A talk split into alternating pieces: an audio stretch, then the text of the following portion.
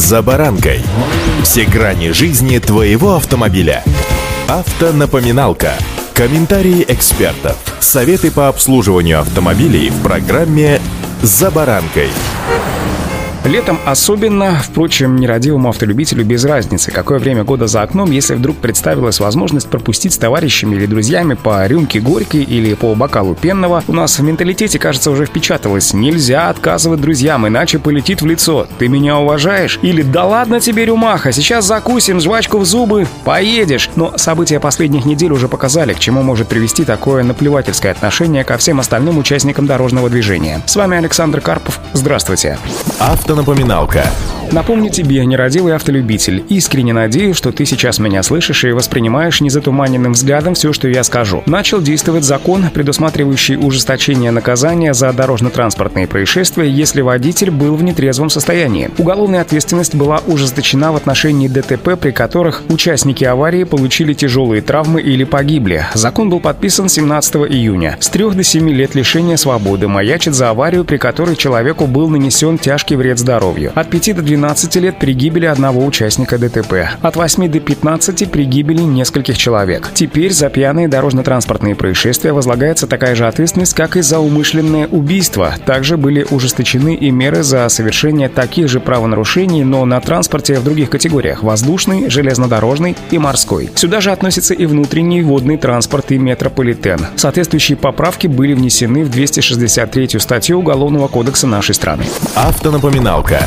Немного статистики, чтобы было понятно, зачем все это. Только представьте, за прошлый год в нашей стране произошло порядка 16 тысяч аварий на дорогах, в которых водители находились в нетрезвом состоянии. В результате этих ДТП ежегодно получают серьезные травмы до 20 тысяч человек, гибнут более 4 тысяч человек. Более половины виновников данных трагедий получают условные наказания, так как эти аварии относятся к преступлениям по неосторожности. Но даже при назначении реального тюремного срока заключения часто он бывает меньше минимального предела дела. Водитель, садящийся за руль в нетрезвом состоянии, знает о последствиях вождения автомобиля в состоянии алкогольного опьянения. Именно поэтому подобные деяния можно расценить как злой умысел, и под убийство по неосторожности они уже ну никак не подходят. При этом прежнее наказание не останавливало правонарушителей, и они вновь садились за руль в нетрезвом состоянии. Согласно статистике, ежегодно порядка 70 тысяч водителей, которые уже привлекались за пьяное вождение, повторно управляют автомобилем в нетрезвом виде. Ужесточение мер наказания поможет может сократить данные цифры, уменьшив тем самым и количество пострадавших, тем более погибших.